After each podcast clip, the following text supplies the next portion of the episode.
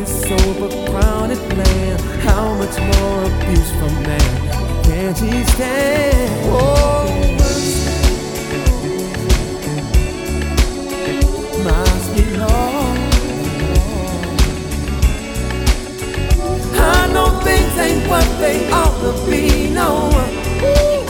But I thank God they're not what they used to be.